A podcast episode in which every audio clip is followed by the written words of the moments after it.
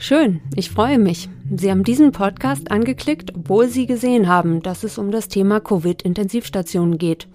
Der erste Impuls bei vielen Menschen, auch bei mir, ist ja, so genau will ich vielleicht lieber gar nicht wissen, was da los ist. Das ist legitim, eine psychisch gesunde Reaktion. Aber verstehen, wie die Lage auf den deutschen Intensivstationen gerade ist und was kommen könnte, das möchte ich doch jetzt im FAZ-Podcast für Deutschland. Dafür schauen wir nach Thüringen, denn da ist die Situation besonders angespannt. Nur noch 9 Prozent der Intensivbetten sind aktuell frei. Über die Lage deutschlandweit spreche ich mit Gernot Marx, dem Präsidenten der Intensivmedizinervereinigung DIVI. Und mit Alena Büchs, der Vorsitzenden des Deutschen Ethikrates, rede ich darüber, was passieren würde, falls Intensivmediziner entscheiden müssten, wer das letzte Bett und damit die Chance aufs Überleben bekommt und wer nicht.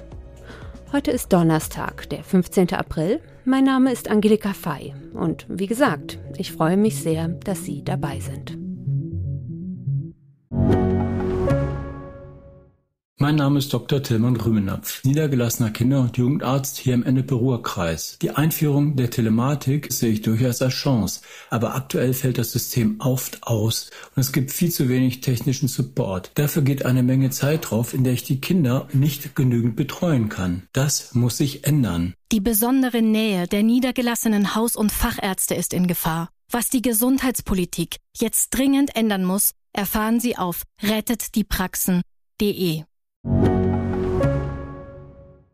Gerade sind wir mitten in der dritten Corona-Welle. Besonders hart trifft sie Thüringen, vor allem Ostthüringen. Die Sieben-Tage-Inzidenz liegt da im Landkreis Greiz bei 533. Das ist der zweithöchste Wert in ganz Deutschland. Ebenfalls im Corona-Hotspot Ostthüringen liegt Gera. Im dortigen Waldklinikum ist eine der Schwerpunktkliniken, in die Corona-Intensivpatienten kommen. Wie die Lage vor Ort aktuell ist, das kann uns jetzt Bernd Reichmann sagen. Er ist Oberarzt und leitet die Covid-Intensivstation in Gera. Hallo, Herr Reichmann. Hallo, Frau May. Gerade ist ja schönster Frühling. Also hier in Frankfurt zum Beispiel sind viele Menschen draußen in den Parks unterwegs und ich könnte mir vorstellen, das ist in Gera trotz der angespannten Corona-Lage auch so. Und wie ist das für Sie? Also draußen ist Sonne, alles blüht, fröhliche Menschen und drinnen auf der Corona-Intensivstation gibt es ja vermutlich doch ziemlich viel Leid. Dieser Kontrast ist äh, sozusagen ja unser beruflicher Alltag. Das muss man schon so sehen. Ne? Was äh, schon belastet, ist, äh, dass man doch relativ viel Zeit, wenn wir sagen, auf Arbeit verbringt, ne, dass, äh, dass die Arbeitszeitbelastung ähm, unter den, den hohen Belegungszahlen natürlich immens gestiegen ist und man gar nicht so viel Zeit hat, sich im Freien aufzuhalten, sagen wir es mal so. Ne? Aber ist es denn gerade Alltag bei Ihnen? Nach einem Jahr, und wir machen das ja jetzt einem Jahr, ist es, ja, ist es schon auch Alltag. Ne?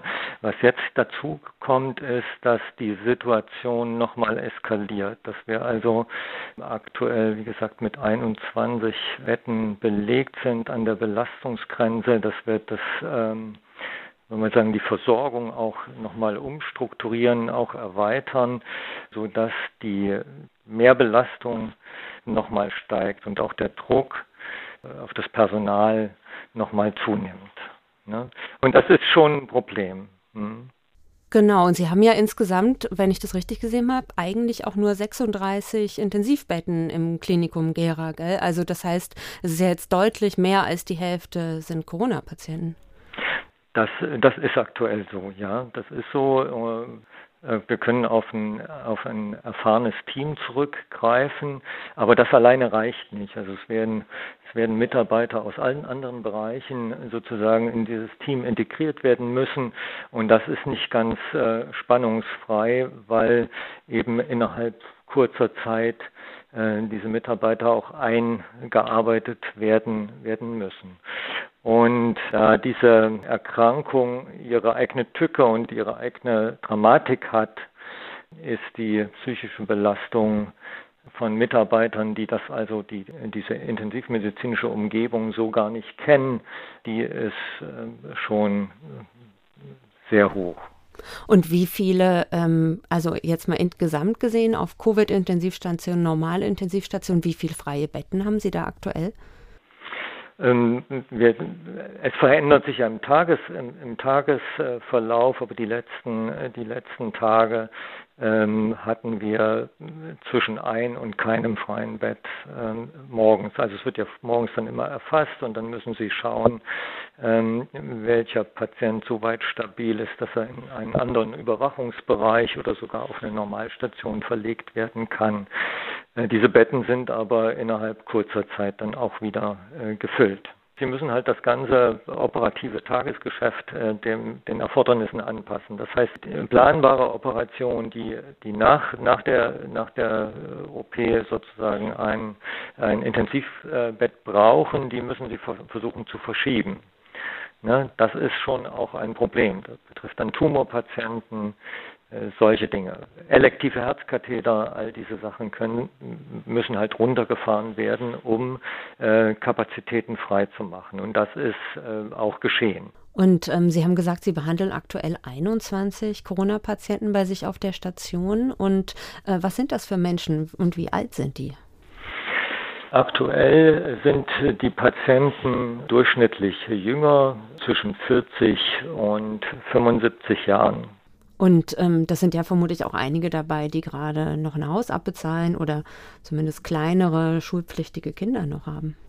Hinter jeder Krankheit ist äh, schon auch so ein, ein, sehr persönliches Schicksal, weil die Patienten aus dem Alltag gerissen werden und wenn die Intensivpflichtigkeit besteht, dann ist das auch länger, als man das, es ist länger, als, es, als man es normalerweise kennt und vorsieht. Ne? Also wir haben hier, wenn, wenn die Patienten auf die Intensivstation kommen, dann ist die Behandlung hier schon zwischen einer und vier Wochen ähm, im Schnitt, äh, im Extremfall auch äh, drei Monate. Ne? Das ist halt das Problem an dieser Erkrankung.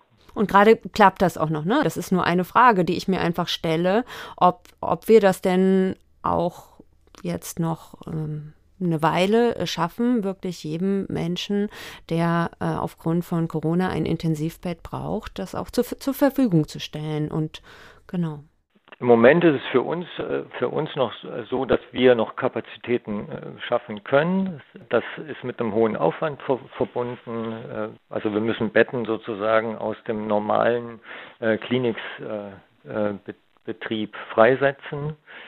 Nun sind die, sind die Auslastungen der Intensivbetten äh, deutschlandweit sehr unterschiedlich ver, verteilt. Wir haben also auch im Umfeld äh, noch Regionen und Häuser, äh, wo der Anteil der Intensiv, der, der Covid-Patienten an den Intensivpatienten noch sehr gering ist. Also da sind sicherlich noch Kapazitäten ähm, zu, zu rekrutieren.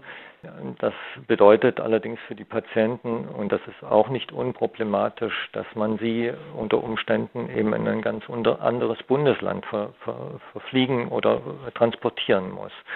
Ähm, was nicht ganz, äh, wie gesagt, unproblematisch ist, ähm, gerade wenn die Patienten das selber gar nicht so mitkriegen. Und jetzt ist ja die Hoffnung, dass es besser wird durch die Impfung, jetzt so eine Einschränkung kommen und so weiter. Aber einfach an Sie die Frage, wie lange halten Sie und Ihre Station denn diesen aktuellen Belastungszustand oder vielleicht sogar noch einen schlimmeren Belastungszustand durch? Wir machen das jetzt ein Jahr und ähm, hätten uns immer nicht vorstellen können, dass es noch schlimmer kommt. Es ist noch schlimmer gekommen und Menschen können sich an können sich gewöhnen, sagen wir es mal so, und sich anpassen. Das ist eigentlich so ganz, äh, ganz hoffnungsvoll. Wie lange das geht, also wir hoffen natürlich alle, dass es jetzt bald mal ein Ende hat. Und wir hoffen, dass wir noch eine Weile durchstehen. Das Szenarium, dass, dass der Krankenstand steigt, dass wir die Schichten nicht mehr besetzen können, das mag ich mir gar nicht so richtig ausmalen. Ja. Genau, dann drücken wir einfach gemeinsam die Daumen, dass jetzt wirklich die Wende kommt. Herr Reichmann, vielen Dank für das Gespräch, dass Sie sich Zeit genommen haben. Danke ebenfalls. Die Lage in Ostthüringen ist ernst. Das haben wir gerade gehört. Mehr als die Hälfte aller Intensivbetten in Gera sind mit Covid-Patienten belegt. Und um für sie Platz zu schaffen, müssen eigentlich wichtige Operationen verschoben werden. Wie die Lage deutschlandweit ist, das kann uns Gernot Marx sagen. Er ist der Präsident der Deutschen Interdisziplinären Vereinigung für Intensiv- und Notfallmedizin und er ist auch selbst im Einsatz in der Praxis. Er leitet die Klinik für operative Intensivmedizin des Uniklinikums Aachen. Hallo, Herr Marx. Ich grüße Sie. Ja, Herr Marx, wie ist sie denn, die Lage auf den deutschen Intensivstationen? Die Lage ist wirklich besonders angespannt. Äh, es wird jeden Tag ähm, ja wirklich dramatischer. Wir haben, es ist natürlich regional etwas unterschiedlich. Sie haben ja gerade von einem Brennpunkt berichtet, Thüringen, aber auch in Sachsen und gerade auch hier in NRW ist es in den Ballungszentren wirklich schon äh, wirklich eng und äh, manchmal suchen wir händeringend nach einem Intensivbett für einen schwerkranken Patienten. Mhm.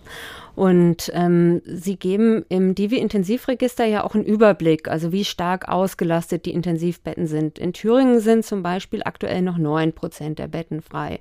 Ähm, was wäre denn der Normalzustand? Also wie viel Prozent der Betten sollten frei sein und ab wann wird es eng? Nun, wir sagen, im Normalfall haben wir eine 80-prozentige Auslastung. Und äh, 10 Prozent klingt ja erstmal so nach relativ viel Beruhigung, aber Sie müssen sich vorstellen, die meisten Intensivstationen in Deutschland haben so 10 bis 12 Betten. Das heißt also bei 10 Prozent frei heißt das ein einziges Bett. Und so ist im Moment auch oft die Lage. Wir haben entweder ein oder kein Bett frei. Und wir haben ja auch nicht nur Covid-19-Patienten zu versorgen, sondern eben auch alle anderen schwerkranken Patienten, die mit Herzinfarkt, die mit Schlaganfall, die mit akutem Bauch, die nach Verkehrsunfall, vielleicht diejenigen, die sich im Krankenhaus schon befinden wegen einer bestimmten Problematik und dann sich akut verschlechtern und natürlich auch versorgt werden müssen. Wir, wir müssen ja äh, die, den Versorgungsauftrag natürlich für alle Patienten aufrechterhalten.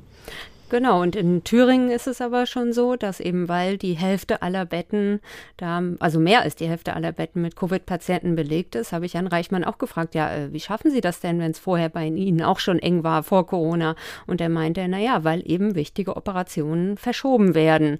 Ist das also auch ein trügerisches Bild, wenn man da sieht, ach naja, da sind ja noch ein paar Prozent Betten frei, die haben ja noch freie Betten? Das ist genau richtig, was Sie sagen. Die Menschen sehen immer diese Zahl von Tausenden von Betten und denken, ach naja, die übertreiben ja so ein bisschen die Intensivmediziner. Das ist aber jetzt schon sehr tief in der täglichen Praxis eines sehr komplexen Geschehens. Als Intensivmediziner müssen wir ja immer dafür sorgen, dass wir irgendwie noch einen Patienten aufnehmen können.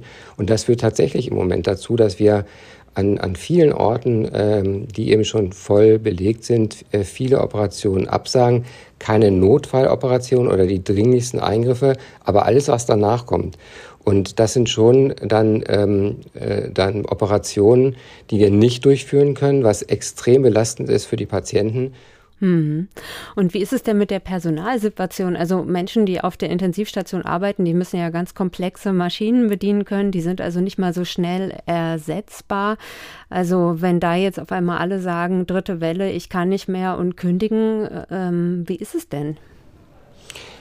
Also ähm, diejenigen, die in der Intensivmedizin arbeiten, sind natürlich schon vieles gewohnt, muss man sagen. Aber die Belastung, die wir seit einem Jahr erleben, jetzt in der dritten Welle, haben wir alle zuvor noch nie erlebt. Ich mache selber Intensivmedizin jeden Tag seit 20 Jahren oder mehr als 20 Jahren. Aber so etwas habe ich auch selber noch nicht erlebt. Und die Menschen sind äh, psychisch, physisch einfach erschöpft, die, die auf den Intensivstationen arbeiten.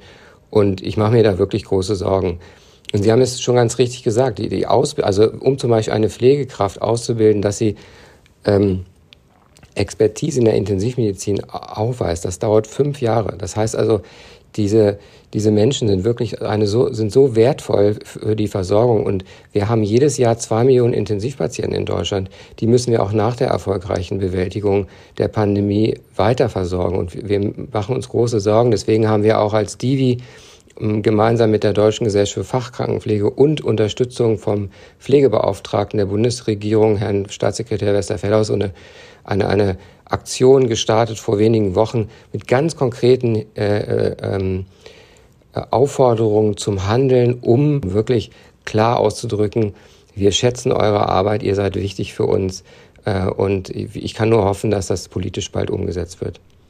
Ja, jetzt sind ja auch viel mehr jüngere Patienten und Patientinnen auf den Intensivstationen.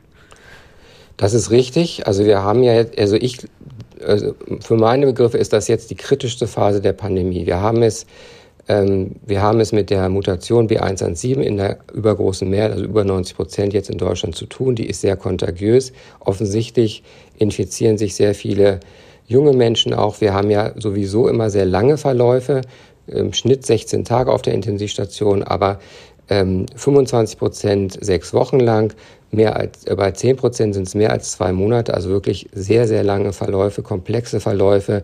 Und Sie haben recht, äh, wir sehen mehr und mehr jüngere Patienten. Also wir haben natürlich auch vorher schon nicht nur 80-Jährige, die haben natürlich behandelt, natürlich, aber nicht nur. Wir hatten äh, jeder zweite Patient war jünger als 70, auch in der zweiten Welle und in der ersten Welle. Aber wir sehen jetzt mehr und mehr 40- und 50-Jährige, die auch sehr schwer erkrankt sind. Und ähm, vielleicht ein positives Merkmal, wir sehen relativ wenig über 80-Jährige nur noch überhaupt in unseren Krankenhäusern. Hier sieht man also, dass die Impfung wirklich sehr, sehr gut wirkt und schützt. Hm, von äh, Divi haben Sie ja auch ein Prognosemodell und äh, Sie haben jetzt gerade gesagt, Sie sehen das aktuell als die kritischste Phase der Pandemie an. Mit was für einer Entwicklung rechnen Sie dann in den kommenden Wochen auch aufgrund Ihres Prognosemodells? Ja, dieses Prognosemodell ist äh, ähm, äh, erschreckend präzise, muss man sagen, weil wir das ja mit den äh, realen Daten des Divi-Registers haben wir unsere Algorithmen ähm, immer wieder nachgeprüft und geschärft und verbessert. Und äh, wir sehen im Moment ja gerade einen ungebremsten Anstieg der Neuinfektionszahlen. Heute fast 30.000 Neuinfizierte gemeldet mit einer Inzidenz von 160 und einem R-Wert von 1,1. Und deswegen ist ja auch unser dringender Appell an die politisch Verantwortlichen, gerade an die Abgeordneten des Deutschen Bundestages, jetzt schnell äh, äh dieses äh, Infektionsschutzgesetz zu verabschieden, damit wir ähm, damit wir äh, möglichst schnell einen bundeseinheitlichen Lockdown haben. Da geht es ehrlich gesagt nicht mehr um, um die Wertigkeit einer einzelnen Maßnahme. Wir brauchen jetzt wirklich konsequente Lockdown-Maßnahmen, um diese, ähm, diese Entwicklung zu stoppen, weil wenn wir es heute, wenn es heute beschlossen werden würde, könnten wir die Effekte ja frühestens in 14 Tagen sehen. Und wenn wir jetzt noch lange warten, gehen wir also weit über die 6000 Patienten äh, heraus. Und das äh, ist wirklich eine, eine schwer beherrschbare Belastung des gesamten Gesundheitssystems und insbesondere natürlich auch der Intensivmedizin. Und ähm, befürchten Sie denn, dass es in Deutschland teilweise auch zu Triage-Situationen kommen könnte, also dass Ärztinnen und Ärzte entscheiden müssen, wer ein Intensivbett bekommt und wer nicht? Das glaube ich nicht. Aber es ist ein unheimlicher Druck, der sich jeden Tag immer, immer mehr aufbaut. Und das macht, macht das tägliche Arbeiten sehr, sehr schwer und führt eben auch zu, jetzt schon eben zu Verlegungen von kritisch kranken Patienten äh, äh in, in, in, in den Regionen, in verschiedenen Regionen Deutschlands. Aber uns muss klar sein, damit hört faktisch das normale Krankenhaus, äh, die normalen Krankenhausabläufe auf. Also dann machen, dann müssen wir ganz viel Personal aus anderen Bereichen verschieben. Dann werden wirklich nur noch Notfalloperationen durchgeführt. Dann werden ganz viele Dinge nicht gemacht. Und wir müssen die schwerkranken Intensivpatienten nicht mehr mit den Expertenteams behandeln, sondern wir müssen die Teams mischen. Und das führt natürlich zu einem Qualitätseinbruch. Also das ist sozusagen Notfall, totaler Notfallbetrieb. Und ich, wir gehen davon aus, dass das nicht äh, gut ist. Und äh, das wird auch vielen Bürgerinnen und Bürgern, die eben nicht an Covid erkrankt sind, sondern an anderen Dingen erkrankt sind, nicht gerecht. Und das gilt es unbedingt zu vermeiden. Herr Marx, vielen Dank für Ihre Einschätzung. Ich danke Ihnen. Wegen der Corona-Pandemie kommen auf einmal Fragen auf, die uns bisher fern waren. Was ist zum Beispiel mit der Triage-Situation, in der Ärzte auswählen müssten, wer ein Bett bekommt und wer nicht? Aus Sicht des Intensivmediziners Gernot Marx ein unwahrscheinliches Szenario für Deutschland, haben wir gerade gehört. Aber angespannt ist die Situation in einigen Regionen auf den Intensivstationen zweifellos. Deshalb interessiert mich, ob wir in Deutschland auf ein solches ethisches Dilemma theoretisch vorbereitet wären. Darüber spreche ich jetzt mit Alena Büchs. Sie ist Professorin für Medizinethik an der Technischen Universität München und Vorsitzende des Deutschen Ethikrates. Hallo, Frau Büchs. Schönen guten Tag. Wie schätzen Sie die Situation aktuell ein? Könnten Ärzte in dieser dritten Welle noch in eine solche Triage-Lage geraten? Also ich kann das natürlich nicht vollumfänglich übersehen, aber ich mache mir wirklich große Sorgen. Äh, das scheint regional noch immer unterschiedlich zu sein, aber es gibt Häuser und es gibt Regionen, die sind am absoluten Anschlag. Ähm, und das bedeutet ja, dass dann nicht nur keine Intensivkapazitäten mehr für Covid-Patienten vorhanden, sondern überhaupt gar keine mehr. Ähm, also das ist ja das, äh, wo man sich dann wirklich Sorge macht. Und ich höre, dass das eine Situation ist, die jedenfalls nicht unrealistisch ist. Ich habe auch bei meinem eigenen Universitätsklinikum, das Klinikum Rechts der ISA, der Technischen Universität München.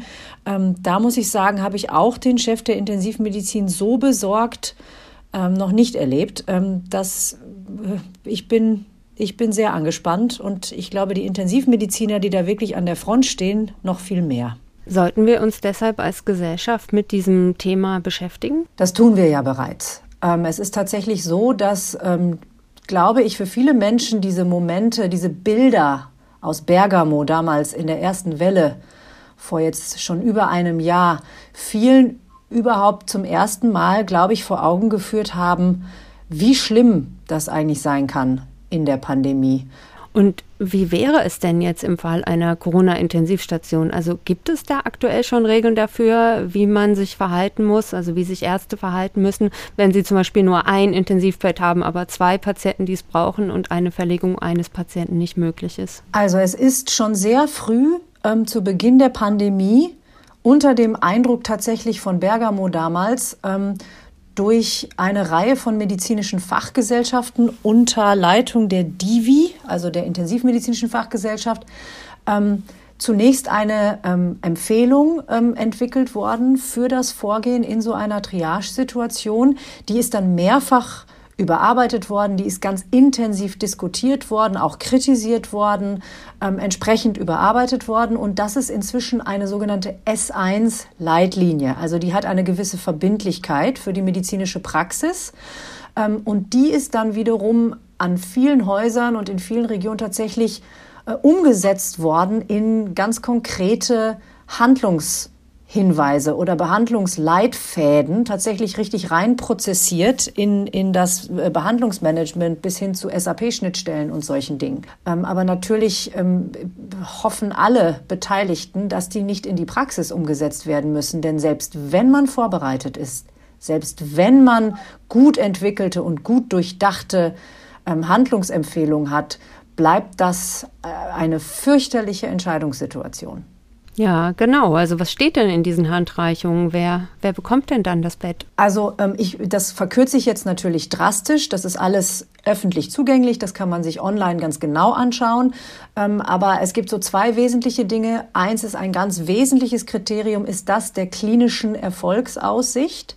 Das heißt, ob der oder die Patientin ähm, die Behandlung tatsächlich überlebt und mit welcher Chance er oder sie die Behandlung überlebt. Das heißt, da geht es nicht darum, wie lange würde ein Patient noch leben, also abgeschätzte Lebensdauer oder so etwas, sondern wirklich nur ganz unmittelbar würde der Patient, mit welcher Wahrscheinlichkeit würde der Patient diese Behandlung überleben. Und das macht man nicht aus dem Bauch heraus, sondern da gibt es verschiedene klinische Scores in die eine ganze Reihe von Parametern einfließen, ähm, um das Ganze dann belastbar einzuschätzen. Das ist das eine. Und das andere ist, dass es ein Mehraugenprinzip in einer solchen Situation geben soll, dass also nicht ein Arzt, eine Ärztin so etwas ganz alleine entscheidet, sondern dass das äh, eben im, im Team ähm, von mindestens zwei sehr erfahrenen ähm, Medizinerinnen und Medizinern entschieden werden kann.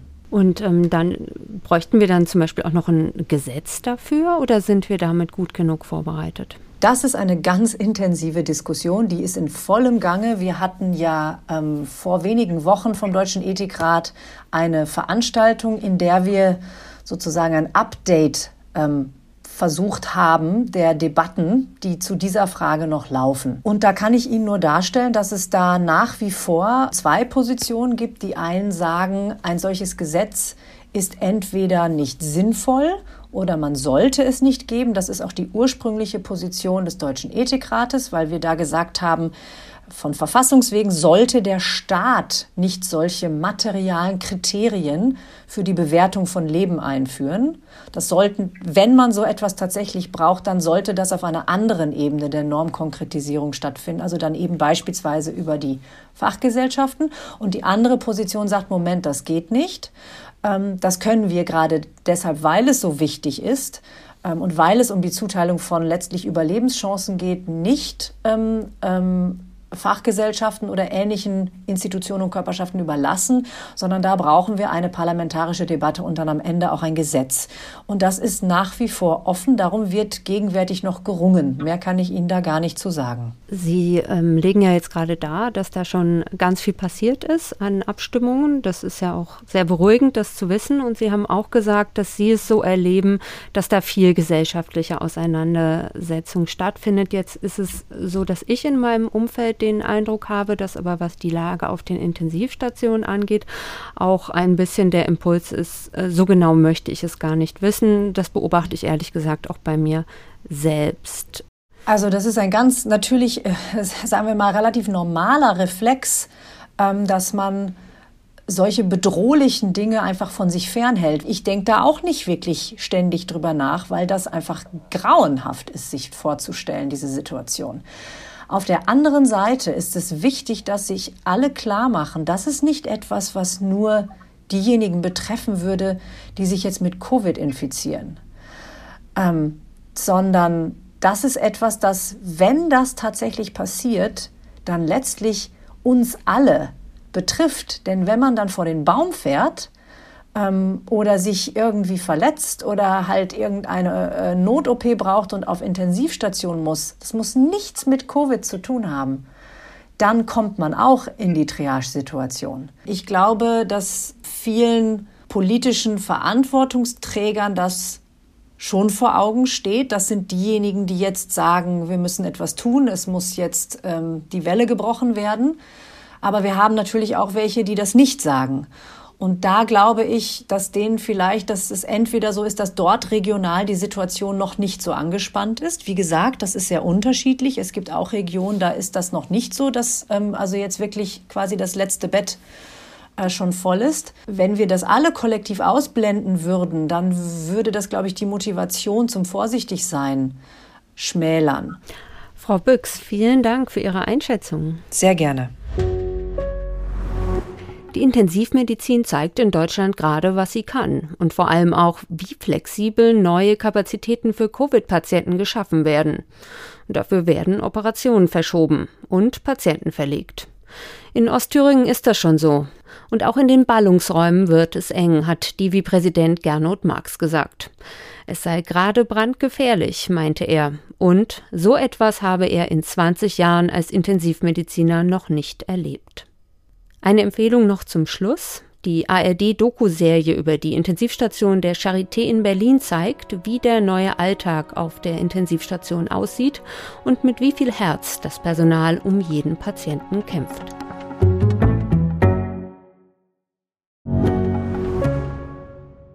Ich bin Dr. Falk Stierkart und leite ein medizinisches Versorgungszentrum in Erlangen. Der Job als niedergelassener Arzt ist nicht unattraktiv, aber er scheitert oft schon an der Wurzel.